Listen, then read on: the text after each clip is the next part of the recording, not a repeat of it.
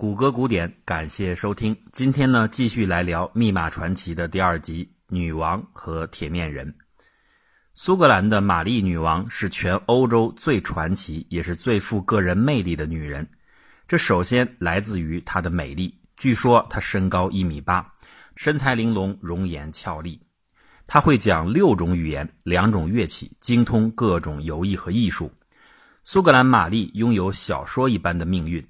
她出生仅仅六天就继任苏格兰的王位，不到五岁就成为法国的太子妃，但是嫁给法国国王才两年就守寡。返回苏格兰以后，她卷入了政治和情感的双重漩涡。她先是被人传言出轨，接着呢又被人认定谋杀亲夫，再接下来她又爱上了强奸她的男人。在这一系列的混乱之后，她被迫逃离苏格兰，来到了英格兰。结果呢，他最后又被自己的表姑兼任表姐的伊丽莎白一世斩首。这么多故事集中在一个乱世佳人的身上，想不引起大家的关注都很难。然而，多数人不知道的是，断送这位传奇女王生命的，竟然就是密码。英格兰的伊丽莎白一世对玛丽一直有着满腔的嫉妒心，这不仅仅是因为玛丽比她漂亮的多。更是因为玛丽在许多英格兰人心中，比她这个私生女更有资格成为英格兰之主，所以自从玛丽逃到英格兰以后，就一直被伊丽莎白一世严密地软禁起来。伊丽莎白想尽办法羞辱玛丽，她不断地更换关押玛丽的地点，中断了玛丽最喜欢的巴克斯顿饮用水的供应。她甚至挑逗苏格兰玛丽的儿子向自己求婚。面对这一切，玛丽自然心有不甘。他虽然表面上尽量显示出安静和平和，但是当反抗机会来临时，他也会拼命地抓住。一五八六年三月，伦敦的一个小酒馆里，安东尼·巴宾顿召集了一伙人，策划解救玛丽的密谋。这些天主教徒不满日益新教化的英格兰对天主教的压迫，决定发动叛乱，刺杀伊丽莎白，释放玛丽。他们一致认为，这个计划必须得到玛丽本人的许可才可以进行。但是呢，却苦于无法和软禁当中的女王取得联系。正在此时，一个叫做吉尔伯特·吉法德的天主教徒找上门来。原来他一直是为玛丽秘密传递来自法国等地支持者信件的一个间谍。此刻，他提出愿意帮助巴宾顿等人和女王进行联系。巴宾顿大喜过望，但是他并没有丧失应有的警惕。虽然有了啤酒桶、软木塞这种引文术。他仍然把自己的信件变成了加密文字。此时，欧洲的密码早已经不是简单的单个字母的替换了，而是会使用大量的非字母符号。巴宾顿所用的密码就包括了二十三个字母和三十五个代表单词或词组的符号。这样一来，缺少字母和多了单词符号，就会大大增加破译的难度。为了进一步迷惑破译者，巴宾顿甚至还用了四种迷惑性的空白符号。计谋正在有条不紊地推进着，但是谁也没想到，这位信使吉法德竟然是一位潜伏者。他利用自己天主教的身份做掩护，混入英格兰各种反新教的组织当中。他真正的服务对象是英国女王的秘书，一位出名的酷吏弗朗西斯·沃尔辛厄姆。所以，玛丽女王和支持者们的信件全部原封不动地落入了沃尔辛厄姆的掌控之中。现在唯一能保护玛丽的，只剩下那套复杂的密码了。遗憾的是，沃尔辛厄姆有一位得力的密码助手，名叫汤姆斯·菲利普斯。他精通多门语言和密码学，在他的努力下，玛丽的密码很快就被破解掉。狡猾的沃尔辛厄姆并没有急于出手，他反而使用这套已经掌握的密码，并仿照玛丽的笔记，给巴宾顿等人发出了一封伪造信。让他们提供出所有参与者的姓名。过于信赖密码安全性的巴宾顿毫无防范，和盘托出了全部人员。结果，所有的反叛者都在八月十五号之前被抓住，他们被开膛破腹，或者被大卸八块。而玛丽女王也在第二年二月八日，福斯林海城堡的大厅里走上了断头台。她临死前一直默念着家族的誓言：“我的结束就是我的开始。”这句格言其实用在密码学身上真是太合适不过了，因为就在这个悲伤的故事发生的同时，密码学的一次重大突破开始了。第一个意识到传统加密方法局限性的是佛罗伦萨的巴蒂斯塔·阿尔伯提，他是第一个提出透视画法的画家，同时也是一位诗人、哲学家。他在和朋友散步聊天时受到启发，提出了字母替换等加密方法最大的问题就是没有改变字母的频率特性才会露出马脚，而引起这个问题的关键又是替换字母表只有一套。如果加密时能够同时使用两套不同的字母表，比如奇数字母用第一套字母表，偶数字母用第二套字母表，那么密文字母的频率就会被改变而无法破译。阿尔伯提加密最大的优点就是在于，明文当中同一个字母到了密文当中就有可能变成两个不同的字母，频率的特性被打乱。这个思想很快得到不断的发展。既然两套字母表可以打乱频率特性，那么三套、四套字母表会不会效果更好呢？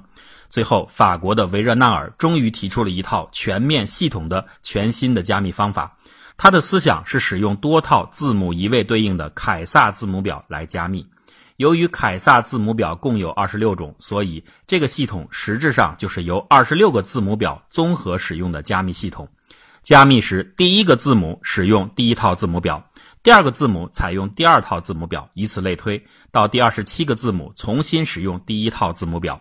如果把全部凯撒字母表排列在一处，就形成了一个替换字母的矩阵。故此，我们可以说，维热纳尔的加密方法就是把密钥从一维提高到了二维。如果加密时简单的采用逐个字母在字母方阵上向下换一行的方式进行凯撒字母表的切换，就会显得太过规律。所以，一般都是使用一些让解密者感到难以预测的无规律的跳行方式来选择凯撒密码行。比如，我们可以用一个关键词来实现这种加密行的跳跃选择。假设关键词是 China，那么第一个字母的加密就会采用 C 行的凯撒字母表，第二个字母加密会采用 H 行的字母表，第三个字母跳到 I 行，第四个字母 N 行，第五个字母 A 行，第六个字母重新回到 C 行，如此循环反复。解密者如果不知道关键词是什么，就难以预测铭文的各个字母究竟是采用的哪个加密字母表。同时呢，由于频率特性完全被打乱。传统的破解方法也将变得毫无用处。例如，以前破解时，破译人员喜欢先找到一些重复的双字母对儿作为线索破解密码，像是 O O E E 等等，都是出现频率很高的双字母对儿。他们在过去的加密方式中，在密文里仍然保持重复字母对儿的特性，但是在维热纳尔加密法中，重复字母对儿的两个字母在加密之后就会变成不同的字母，因而特性消失而难以捕捉。此外，按照上述方法给出的密钥同样小巧易记，仅仅是一个关键词。这真是一套完美的加密方案。一五八六年，维热纳尔把自己的方法写成了专著并出版，名为《密码理论》。而就在同一年，玛丽女王和巴宾顿的信件密码被菲利普斯破解。如果巴宾顿提前读到过这本书，说不定玛丽女王就能躲过一死。历史有的时候真的很会捉弄人。维热纳尔的多字母表密码虽然很强大，但是它的使用也比较复杂，对每个字母都要重新查找字母表，所以编码时间较长，影响了它的普及性。实际上，在它发明之后两个多世纪的时间内，人们更多的还是在使用字母替换的加密方法，但是这类方法已经升级了，升级到了一种介于传统单字母替换系统和维热纳尔多字母替换系统之间的一种形态，这就是同音字母替换法。传统的单字母替换的软肋在于频率痕迹，所以密码设计人员想到了一个简单的方式来解决这个隐患。以英语字母为例，A 的出现频率大约是百分之八，所以呢就可以给 A 分配八个不同符号。字母 B 的出现频率大约为百分之二，所以可以给 B 分配两个不同的符号，以此类推。这样一来，如果每个字母都用自己分配好的一组符号来替换的话，那么每个符号出现的频率全部减低到了大约百分之一，这就会使得频率分析法失效。但是呢，这里要说明一点，不同字母的符号之间是不可以重复的，否则符号的频率就不一定能够一致的减少到百分之一，而且呢，也难以还原铭文。通常来说，能够供人使用的符号没有那么多，很多人呢又不愿意去创造一批新的符号，所以更普遍的方法就是选择用数字代替符号，这样数字密码便开始流行起来。可以简单的这么来概括：字母替换加密系统是一种一对一的对应，维热纳尔加密系统是一种多对多的对应，而同音符号替换系统是一种一对多的对应。因此，它的保密性比传统系统强，比维热纳尔系统弱。同音符号替换系统虽然比传统系统安全了不少，但并非是不可破解的。我们在此可以演示一种破解技巧，比如字母 Q，它的字母频率非常低，所以它一般只有一个对应的符号，而 Q 的后面通常只会跟着字母 U。字母 U 的频率大约是百分之三，所以 U 会有三个符号对应。如此一来，我们只要检查整个密文，从中找到某一个特定符号后面总是跟着三个符号之一的这种情况，那么就基本可以断定这几个符号就代表着 Q 和 U。当然了，加密者肯定也可以设计出一些新手段来避免这样的破解。总之，这个系统比传统的密码还是安全的很多。能够证明这一点的是一个在法国家喻户晓的传奇人物——铁面人。一六六九年，法国南部一所贵族监狱迎来了一个新客人，他是一个戴着铁面具的人，故此被称为“铁面人”。卢瓦侯爵给狱长写来一封信，嘱咐他要单独关押铁面人，房间不能有窗户，犯人只能索要生活的必需品，其他的什么都不给。如果犯人敢多说一句话，立刻处死。卢瓦侯爵还补充说，这个犯人应该不需要太多东西，因为他只是一个奴仆。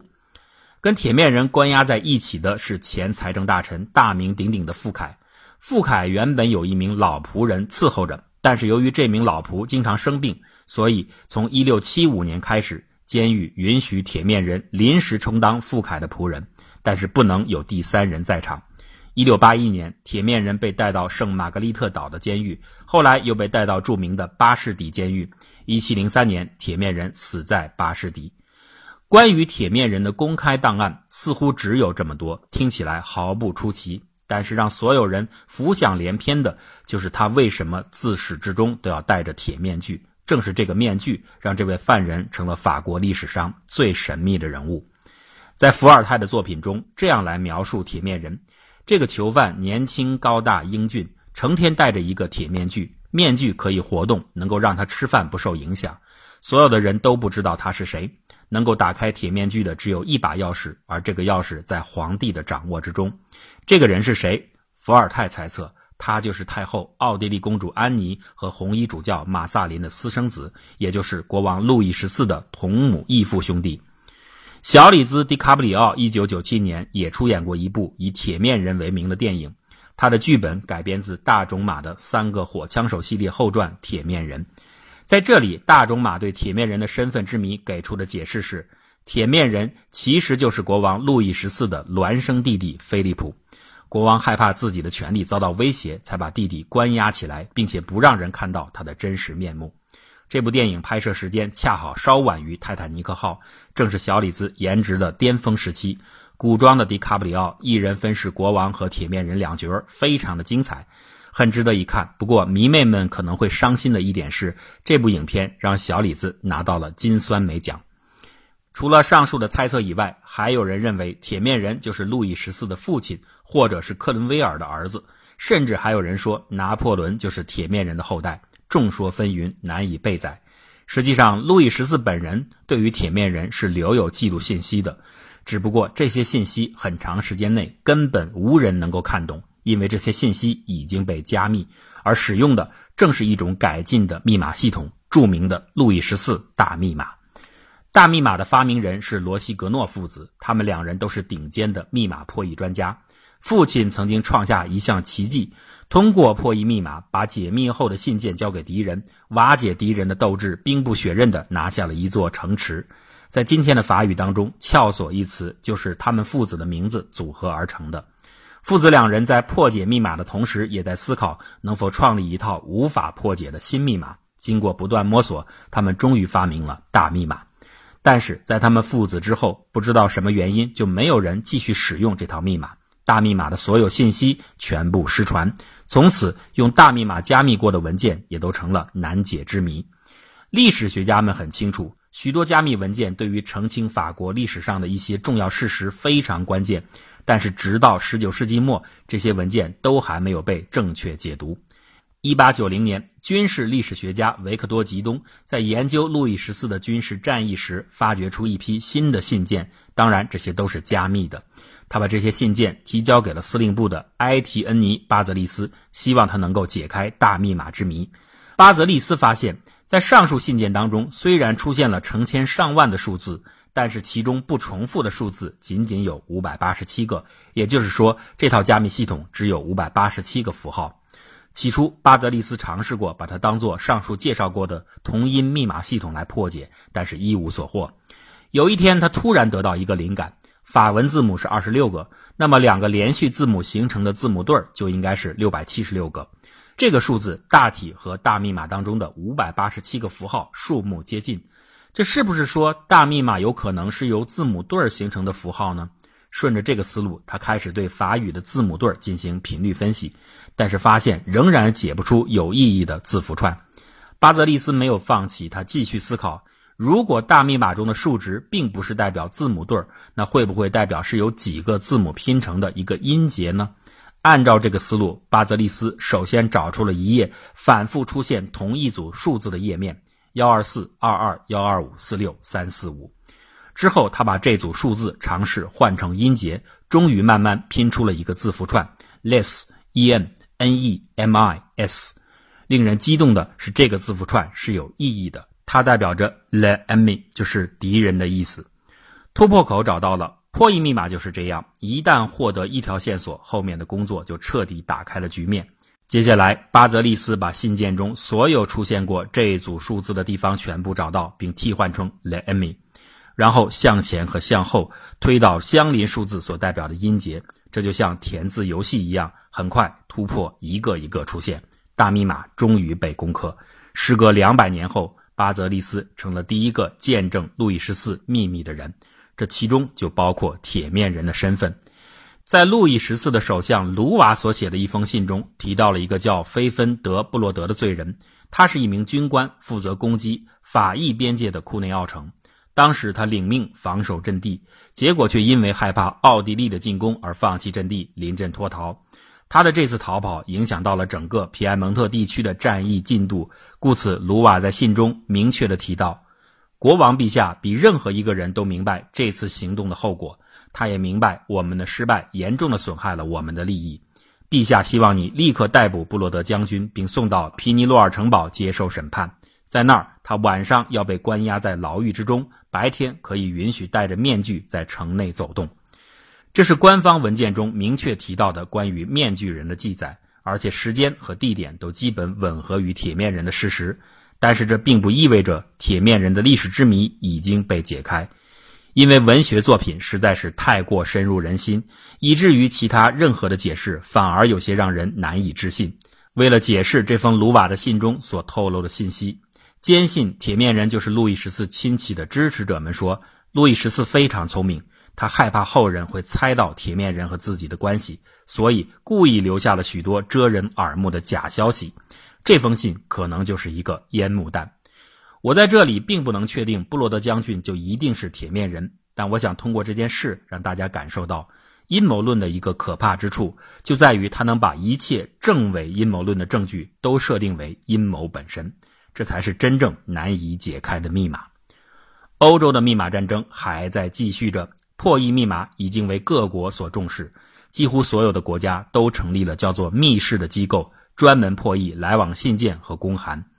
当时这些机构当中都有模仿笔记和拆信仿信的高手，他们会把信件悄悄打开，然后再复原成没有碰过的样子。不过这样做毕竟还是有被发现的可能。粗暴直接的侵入他国的邮件渠道也有一定的风险性，但是等到一项新的科学技术发明——电报出现之后，信息渠道自身的封闭性完全被打破，信息的安全只能完全依赖于密码，而传统的密码又越来越不安全，人们便纷纷转向使用更可靠的维热纳尔加密系统。那么，这个看似牢不可破的加密系统又是如何被破解的呢？这就要从一个狂野的天才。人类真正的计算机之父说起，最后，我们公布一下上期的互动答案。雅克·索尼埃最后的遗言，正确的排列后将是这样一句话：莱昂纳多·达芬奇，蒙娜丽莎。好，本期我们的互动题目是：维热纳尔加密字母表一共有二十六行，那么它的密钥关键词的长度能不能够超过二十六个呢？感兴趣的朋友可以在微信公众号给我们留言回答。感谢大家支持。